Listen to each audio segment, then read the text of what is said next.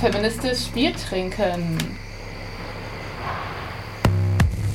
Auf Radio Unerhört Marburg.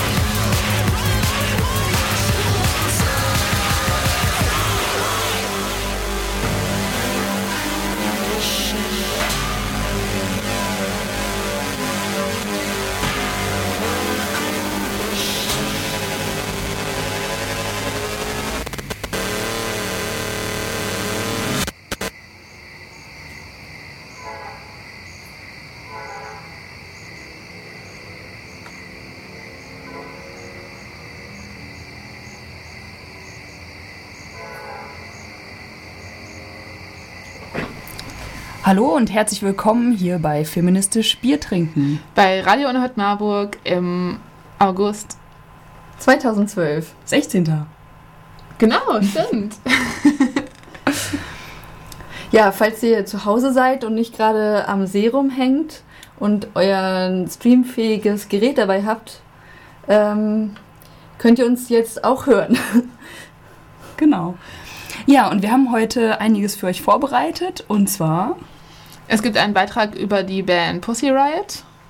Es gibt mindestens ein historisches, queeres Musikstückchen. Genau, und dann gab es äh, ja diesen Sommer einige Girls Rock Camps im deutschsprachigen Raum und wahrscheinlich auch noch woanders und dafür gibt's auch, darüber gibt es auch noch einen Beitrag.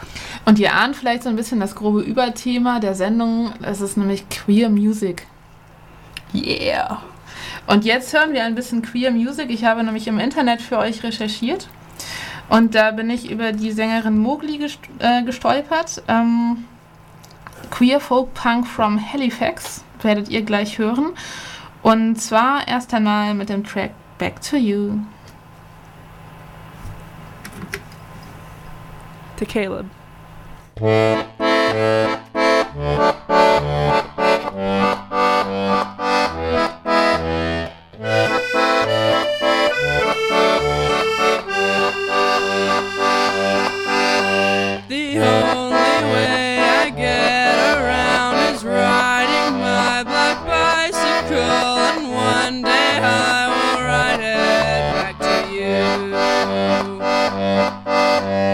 There's many miles between us. Right now I see the icicles, but when they melt, I'll try my best to see you.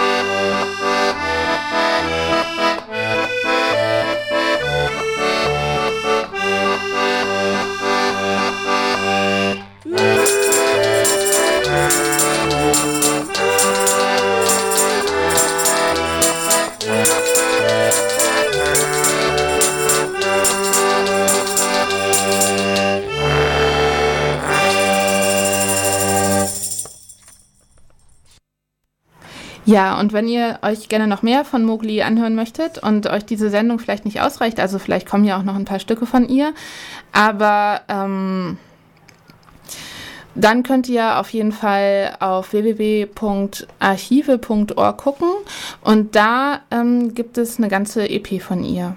Und bevor ihr jetzt abhaut und alle ins Internet verschwindet, spiele ich euch erstmal ein Stück von einer Band, die, von der ihr bestimmt schon viel gelesen habt von der ihr aber vielleicht noch nie was gehört habt.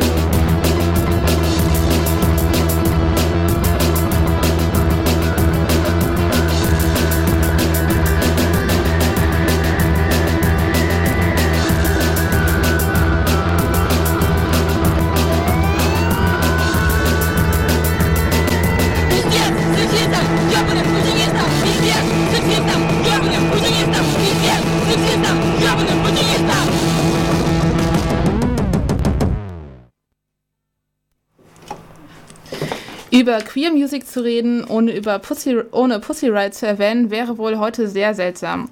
Fast alle haben sicher schon mal von der russischen Punkband gehört. Drei ihrer Mitglieder, Frauen Anfang bis Ende 20, sitzen derzeit hinter Gittern und ihnen wird vom russischen Staat derzeit der Prozess gemacht, weil sie Ende Februar in der Moskauer Christ-Erlöser-Kathedrale gegen die Verquickung von Staat und Kirche mit einem Punkgebet protestierten. Bereits während der Parlamentswahlen 2011 protestierte die Right Girl Punkband Pussy Riot gegen den Verlauf der Parlamentswahlen in Russland, kritisierte den Staat scharf und prangerte im Nachgang derselben die Inhaftierung von Protestierenden an.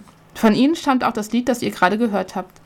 Der Song heißt Kropotkin Wodka und wurde anlässlich der Parlamentswahlen in Russland im Dezember letzten Jahres auf YouTube hochgeladen. Das Video zeigt mit bunten, gehäkelten Sturmhauben und schrillen kurzen Kleidern bekleidete Frauen, die auf Dächern, in Boutiquen und vor Moskauer Sehenswürdigkeiten Konzerte geben. Der dazugehörige Text prangert in expliziten Worten den russischen Staat, die Polizei und Sexisten im Allgemeinen an und ruft zur Aneignung der Stadt auf. Während des Wahlkampfes vor der Präsidentschaftswahl im Februar 2012 wollten sie mit einem YouTube-Video gegen die Verquickung von Staat und Kirche demonstrieren. Der Patriarch der russisch-orthodoxen Kirche, Kirill I., hatte dazu aufgerufen, Putin zu wählen und den Kundgebungen der Opposition fernzubleiben.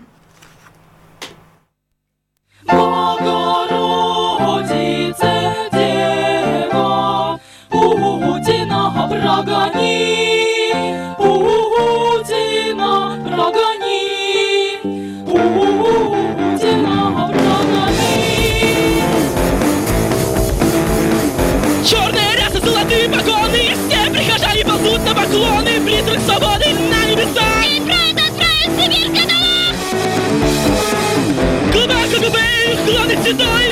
ведет протестующих седой конвой, чтобы святейшего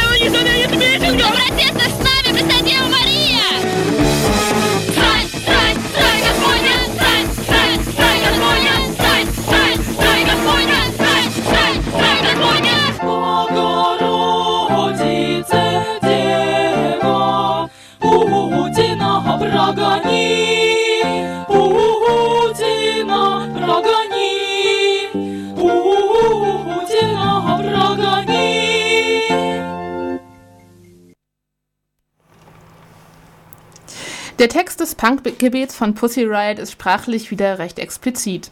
Inhaltlich, die heilige Jungfrau Maria wird dazu aufgerufen, Feministin zu werden und Putin zu stürzen.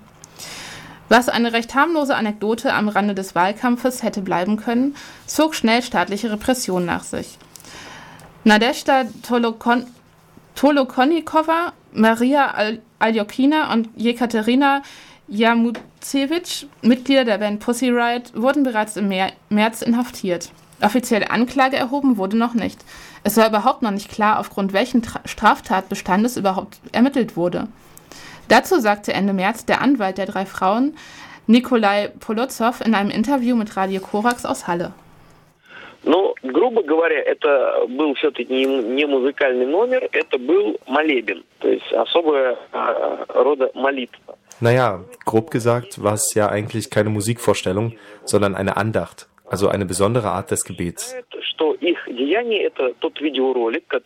Außerdem gibt es ein großes Missverständnis, nämlich, dass ihre Straftat dieser Videoclip wäre, der im Internet, unter anderem auf YouTube, verbreitet wurde. Dabei sieht man, dass dieser Videoclip ein eigenständiges künstlerisches Werk ist, mit Montage und darüber gelegtem Ton. Der Clip erzählt eher nach, was in der Kathedrale passierte, Und was da genau passierte, da ermitteln wir gerade, weil eine ähnliche Arbeit auch von der Untersuchungskommission geführt wird. Aber laut dem Gesetz können wir die Einsicht in das gesamte Material erst unmittelbar vor dem Gerichtsprozess bekommen. Unmittelbar in der Kathedrale war es etwas anders. Es ist möglich, dass gar kein Wort gesprochen wurde und dass überhaupt keine Musik gespielt wurde. Nach meinem Wissen dauerte die ganze Aktion weniger als eine Minute. Und wenn man nur davon ausgeht, was dort tatsächlich passierte, wenn man von den Fakten ausgeht, dann fällt diese Tat unter keinen Paragraphen des russischen Strafrechts. Und mehr noch, ich habe ernsthafte Zweifel, ob das überhaupt mit dem Ordnungswidrigkeitengesetz korrespondiert und ob sie irgendeine Strafe verdienen und ob überhaupt irgendein Rechtsverstoß in den Handlungen dieser jungen Frauen vorliegt. Мало того, у меня есть очень серьезные сомнения, что это может подпадать под Кодекс об административных правонарушениях. Hier muss man meiner Meinung nach die moralisch-ethische Seite und die rechtliche deutlich voneinander trennen. Rechtlich gesehen gibt es in ihren Handlungen keinen Rechtsverstoß. Von der moralischen, ethischen Seite gesehen, ja, zweifellos. Ein Teil der Gesellschaft wird sie dafür verurteilen. Aber es hat ja nichts mit Strafverfolgung zu tun. С точки зрения морально-этической, да, безусловно, какой-то элемент осуждения определенная часть общества, естественно, высказывает. Но к уголовному преследованию это не имеет ни малейшего отношения. Genauso unklar wie der Straftatbestand war, wie lange Nadesha Tolokonnikova, Maria Aljokina und Jekaterina Jamutsevich im Untersuchungsgefängnis ausharren müssen. Eine Untersuchungshaft in Russland kann sich bis zu anderthalb Jahre hinziehen. So wurde im Juni beschlossen, die Angeklagten in Spe für mindestens sechs weitere Monate zu inhaftieren. Es ist dem großen öffentlichen Druck zu verdanken, dass die Anklage nun bereits Ende Juli offiziell erhoben wurde. Dazu muss man noch sagen, der Anwalt hat gerade schon erwähnt, dass erst vor dem Prozess die Akten für die Verteidigung eingesehen, von der Verteidigung eingesehen werden kann. Ähm, der Anwalt hatte dann tatsächlich fünf Tage Zeit, um sich durch die Akten zu arbeiten, was natürlich angesichts ähm, des Materials, das der Staat bis dahin gesammelt hat, ähm, eine sehr kurze Zeit war und zwei der drei Inhaftierten sind auch daraufhin in Hungerstreik getreten, um äh, diesen Umstand anzuprangern. Zum öffentlichen Druck nochmal, unter anderem Sting und Madonna, aber auch viele Politiker und Politikerinnen haben international für die Freiheit von Pussy Riot votiert. Allerdings fährt das Gericht dessen ungeachtet bei der Anklageerhebung großes Geschütz auf. Die Anklage lautet auf Rauditum, dafür fordert die Staatsanwaltschaft drei Jahre Haft. Die Aktion in der Christ-Erlöser-Kathedrale habe zum religiösen Hass und zum Hass gegen, nationale, gegen national symbolträchtige Personen aufgerufen. Dazu sagte Friederike Beer von Amnesty International am 8.8. in einem Interview mit Radio Korax. Das Problem für Amnesty International ist in dem Fall auch, das, was die jungen Frauen getan haben, ist kein Akt von unter russischem Strafrecht heißt es Hooliganism, also Rauditum. Sie haben diese, diese, Tat, wie sie im russischen Strafgesetzbuch beschrieben wird, nicht begangen. Und die Richterin hätte von Anfang an sagen sollen, den Fall schließen wir. Das ist kein, keine, es besteht kein Straftatbestand ähm, also es ist nicht gegeben, dass sie äh, grob die öffentliche Ordnung verletzt haben. Und sie haben ganz gewiss nicht zum Hass gegen die Kirche oder gegen national orientierte Personen aufgerufen. Das ist einfach absurd und man sollte diese Klage einfach fallen lassen. Und zum Verlauf der ersten Prozesstage sagte sie? Ziemlich erstaunlich. Also es gab trotz des großen Medieninteresses und äh, trotz der Tatsache, dass zum Beispiel auch viele Vertreter ausländischer Botschaften, ähm, viele Journalisten, ausländische, russische Journalisten an dem Prozess teilnehmen, gab es eigentlich sehr viele Verletzungen des, der Prozessordnung. Ähm, die jungen Frauen haben geklagt, dass sie überhaupt keine Chance hatten, sich äh, zum Beispiel zu frühstücken, sich irgendwie vorzubereiten auf den Prozess. Ähm, sie werden mit Hunden bewacht in, in dem Prozessgebäude, wenn, wenn also jetzt kein, keine Verhandlung stattfindet, werden sie da warten müssen, bevor sie wieder zurückgebracht werden ins Untersuchungsgefängnis. Ähm, man hat nicht gerade den Eindruck, dass man mit ihnen ähm, vorsichtig umgeht und es gibt leider auch den Verdacht, also Amnesty International hat den Verdacht, dass eben der ganze Prozess einfach schon so ähm, politisiert ist, dass ein faires Gerichtsverfahren kaum noch möglich ist. Am Freitag, den 17. August, also morgen, ist mit einem Urteil gegen Nadesha Tolokonnikova, Maria Aljokina und Jekaterina Samusewitsch zu rechnen. Andere Mitglieder der Band Pussy Riot haben bereits gesagt, dass egal wie das Urteil ausfallen wird, sie auf jeden Fall weitermachen werden. Ähm, und dass es die Band auf jeden Fall weitergeben wird, die aus viel mehr Leuten noch besteht. Also es ist die Rede von sechs bis zehn Mitgliedern, die so konstant dabei sind. Jetzt hören wir nochmal ein Lied. Das wurde von Pussy Riot im Dezember 2011 von, vor einem Gefängnis gesungen, in dem die Menschen inhaftiert wurden, die nach den Parlamentswahlen in Russland gegen deren Manipulation protestierten.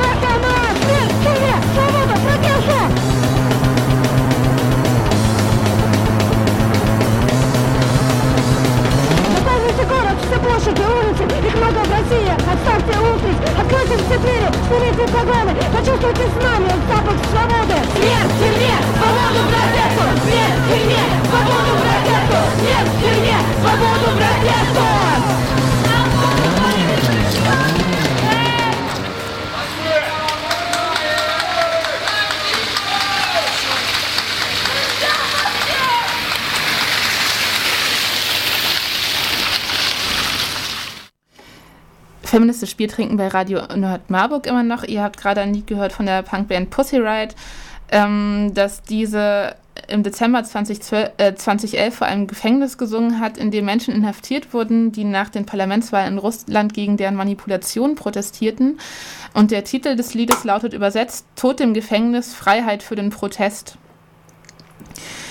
Der Fall Pussy Riot hat seit März auch in der bürgerlichen Öffentlichkeit Deutschlands ordentlich Wellen geschlagen. Prominente Politiker wie Guido Westerwelle und CDU-Politiker Andreas Schockenhoff schockieren ihre Wähler, ja sogar die Bild-Zeitung des Feminismus ansonsten völlig unverdächtigt, schlägt sich auf die Seite der Riot Girl Punk Band gegen den russischen Staat.